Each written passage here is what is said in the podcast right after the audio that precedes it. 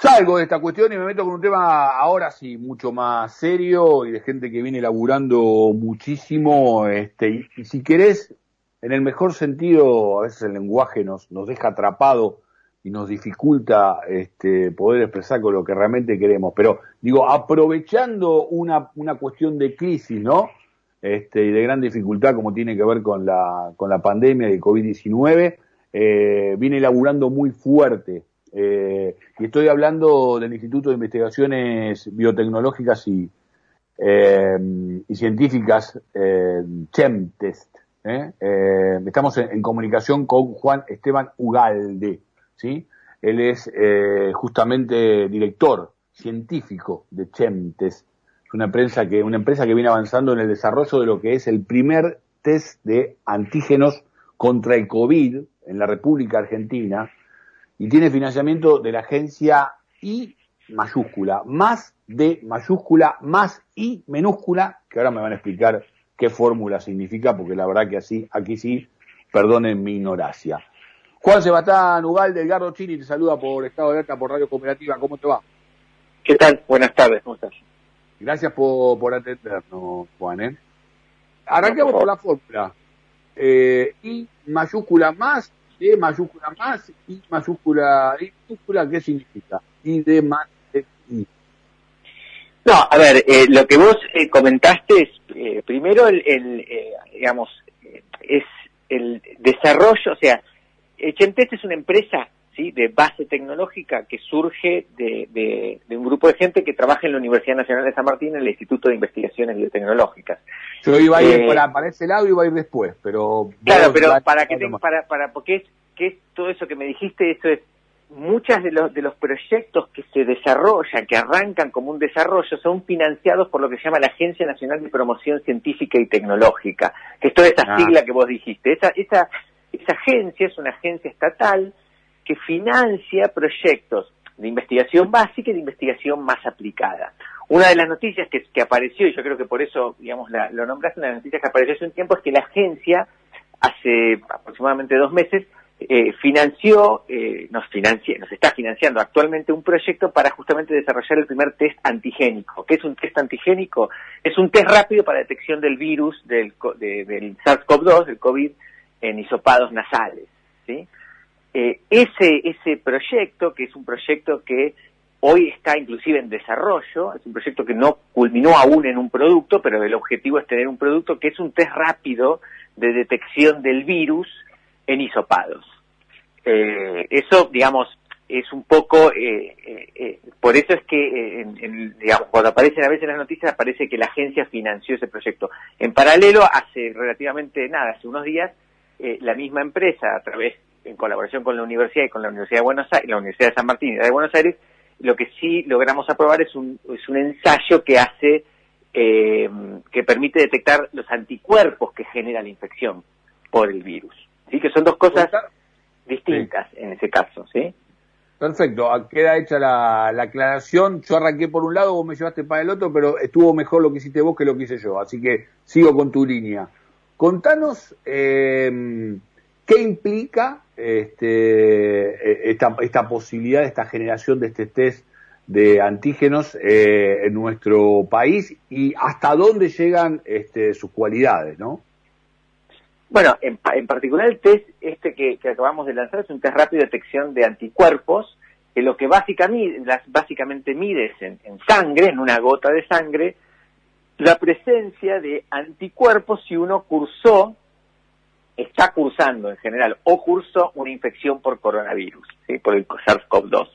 Esto lo que permite es tener una herramienta de screening, nosotros llamamos de rápido, para detectar muchas veces cuánta gente realmente cursó la infección. ¿sí? A veces se cursa una infección, uno no se da cuenta, pero eso genera anticuerpos, esa infección deja una huella, y esa huella que deja, que es los anticuerpos que circulan en sangre, uno de esta manera tiene un, un, una metodología relativamente simple y rápida que no implica ir a un laboratorio y testear a, a, a cada persona en un, en un laboratorio, sino que uno podría al principio de la pandemia eso se hizo, se habían puesto unos puestos sí, en sí, las sí, estaciones de trenes eh, con unos test rápidos equivalentes. Lo que pasa es que esos test, que fueron los primeros en desarrollarse cuando apareció el coronavirus, eran test muy malos en realidad, de muy baja performance diagnóstica. Bueno, mira, yo tengo acá anotado, anotado, anotado preguntarte por alguna mala prensa este, que hubo en su momento. Incluso, eh, no sé qué no tiene que ver exactamente con lo mismo, pero en Reino Unido hay denuncias sobre algunas cuestiones que tienen que ver con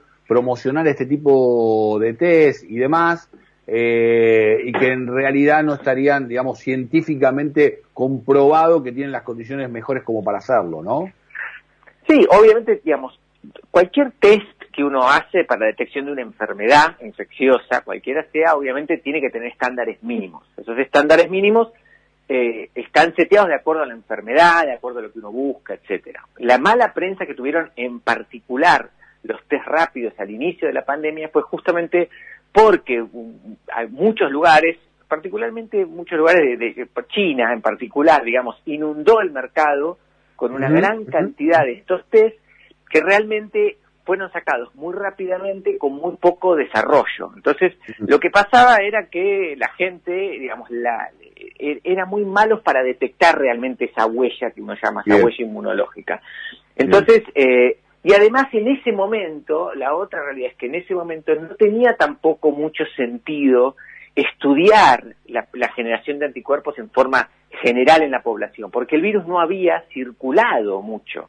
Entonces uno no iba a detectar mucho. Digamos, realmente la, búsqueda de anticuerpos es más eh, interesante, más importante a mi entender desde el punto de vista digamos, científico, cuando el virus ya circuló en la población, porque nos da una real medida de realmente cuánta gente se, se infectó. Entonces es un arma que sirve más ahora, más que hace un año y pico.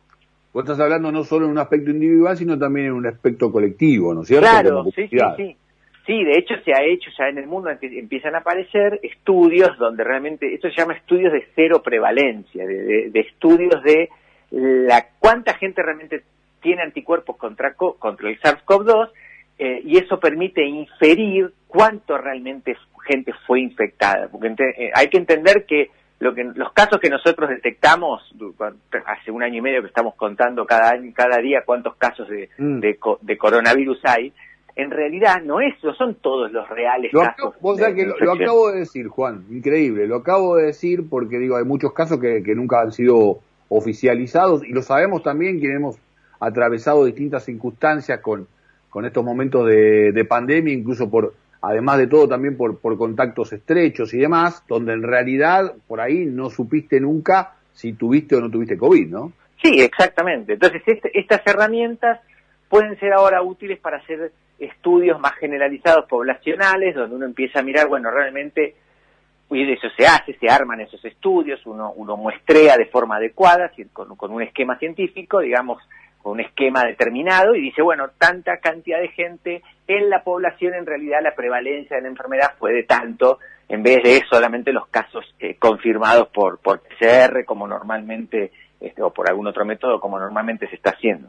Entonces, una, eh, pregunta, porque vos recién decías, eh, dijiste em, que, que, que, se avanza principalmente a aquellos que han transitado la, la enfermedad. ¿No se enfoca también a, digamos, a la eficiencia o, al, buen resultado que han tenido este, algunas vacunas en tal o cual cuerpos o cual vacuna, digamos, ¿no, no notaría este test también pudiendo ser funcional a, este aspecto? En particular, este test, eh, por como está diseñado, es preferentemente utilizado para lo que llamamos pacientes convalecientes y no vacunados. Porque normalmente ah. hay mucha gente que ahora se vacuna y quiere saber, hay una, una, una especie de euforia por saber bueno, me vacuné, ¿tengo anticuerpos no tengo anticuerpos? ¿Cuántos anticuerpos tengo? ¿no? Entonces, eso es mejor hacerlo realmente en un laboratorio, porque hay determinados test que pueden medir eh, con mayor exactitud la cantidad y determinar la cantidad de anticuerpos que uno tiene. Estos test rápidos son test que nosotros llamamos cualitativos, es decir, no cuantifican la cantidad de anticuerpos. En cambio, los que uno quiere saber de los, de los vacunados son más cualitativos, cuantitativos, perdón, porque obviamente si uno se vacunó ya sabe que se vacunó, ¿no? Digamos, cuando eh, eh, la, infección, uno puede haber cruzado la infección eh, o puede haber cruzado la infección sin darse cuenta, pero en el caso de la vacunación todos sabemos que nos vacunamos. Por lo tanto, lo que uno quiere saber en esos casos es cuán eficiente fue la vacuna en generar qué cantidad de anticuerpos. Y para eso hay que hacer análisis de laboratorio. Entonces hay otro tipo de test que uno puede hacer para estudiar lo que se llama la población vacunal, vacunada. Eh, es bastante técnico, pero, pero digamos, la idea de estos temas rápidos sirve más para hacer, eh, a mi entender, un, relevamiento de eh, cuán, cuánto circuló el virus en una población, ¿no? ¿Esto va a ser una convocatoria voluntaria o, la idea es hacer una, una No, en general, en general cuando se hacen este tipo de estudios son voluntarios, sí, digamos, la gente pasa, la ventaja es que es, es un test, digamos, cuando uno tiene que estudiar, eh, eh, por ejemplo, eh, la, la cantidad de anticuerpos que indujo la vacuna, en esos casos uno tiene que hacer un estudio donde tiene que extraerse sangre, ¿no? Sangre venosa, el pinchazo, hay gente que, que, es muy refractaria a eso. Este tipo de test, la ventaja es que es como como si uno le pinchara la punta, le pincha la, no, se pincha la punta del dedo, digamos, tiene una gotita de sangre, y esa gotita de sangre se toma con un capilarcito y se descarga, es mucho menos invasivo, la, en general la gente tiende a ser menos refractaria a participar de ese, de ese tipo de, de, test. Así que en general sí, igual se hace con voluntarios, ¿no? No, no, no es este, no es obligatorio, digamos, someterse a este tipo de, estudios. Estamos conversando con Juan Esteban Ugalde, decano del Instituto de Investigaciones Biotecnológicas y director del científico de Chemtest. Chemtest eh, es una empresa fundada en 2015 por un grupo de investigadores de la Universidad Nacional de, de San Martín. Algo de esto ya te ha adelantado nuestro propio entrevistado, tiene más de, más de 20 años de experiencia y además la idea es trabajar en conjunto con sectores privados, ¿no? Y bueno, soy vecino de las instalaciones porque están aquí nomás eh, en San Martín, en, los, eh, los propios, en el propio campus, ¿no? De la Universidad Nacional de la, de la UNSAM, así que suelo pasar muy seguido por, por las mismísimas puertas. Juan, eh, una última consulta y agradeciéndote tu tiempo. Ustedes venían laburando fuerte también con el tema del dengue, el tema del chas, eh, uh coli. Digo, ¿cuánto de esto se ha quedado en stand-by o a partir de, la pandemia o también se va a seguir, sigue laburando fuerte eh, para enfrentar justamente todo ese tipo de enfermedades?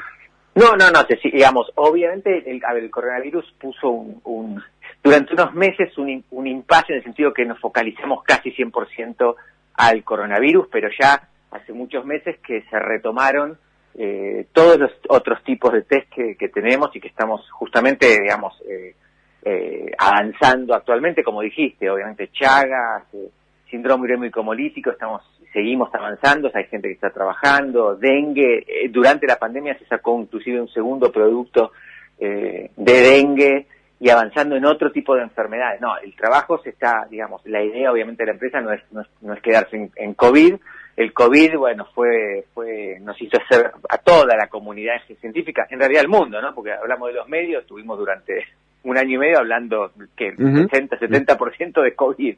Entonces, eh, esto pasó en todos los rubros.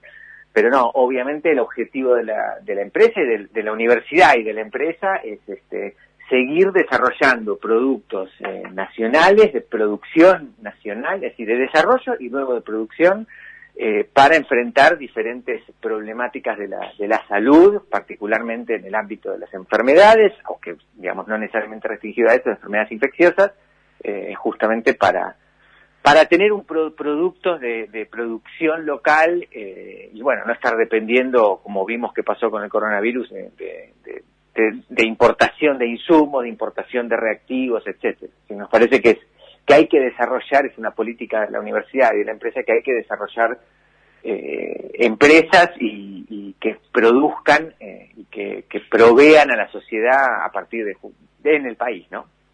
Sí, además eh, la posibilidad también de todos los, estudiantes que logren un, un camino de acuerdo a lo que vocacionalmente los los ha acercado. Sí, eso, es, un valor agregado, obviamente, que tenemos y que, y que utilizamos. Muchos de nuestros, de la gente que trabaja en la empresa son a su vez estudiantes, algunos salidos de la propia, de nuestra propia este, carrera y de nuestro propio doctorado.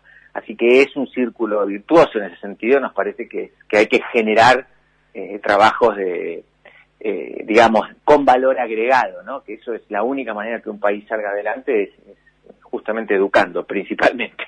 No, pero además está bueno, digo, estoy un poquito excedido de tiempo, ya de producción me, están mirando feo, pero digo, este, el tema de encarado también hacia enfermedades que en general son muy dejadas de lado por las grandes investigaciones, ¿no? Sí, eso también. por los sectores a los que a los que involucra, ¿no? Este, aunque después, bueno, no distingue, pero en principio el Chagas, el dengue, digo, este, también por ahí hay, hay un recorte que está bueno que, que, se avance al respecto. Juan, un gusto haber conversado contigo, ¿eh? Y gracias por este tiempo que nos diste. Bueno, gracias a ustedes. Juan Sebastián Ubalde, decano del Instituto de Investigaciones Biotecnológicas y director científico de CHEPTES, una empresa que además, como te decíamos recién, tiene mucha ligazón con la UNSAM y de hecho sus instalaciones están ubicadas en el propio campo de la Universidad Nacional de San Martín.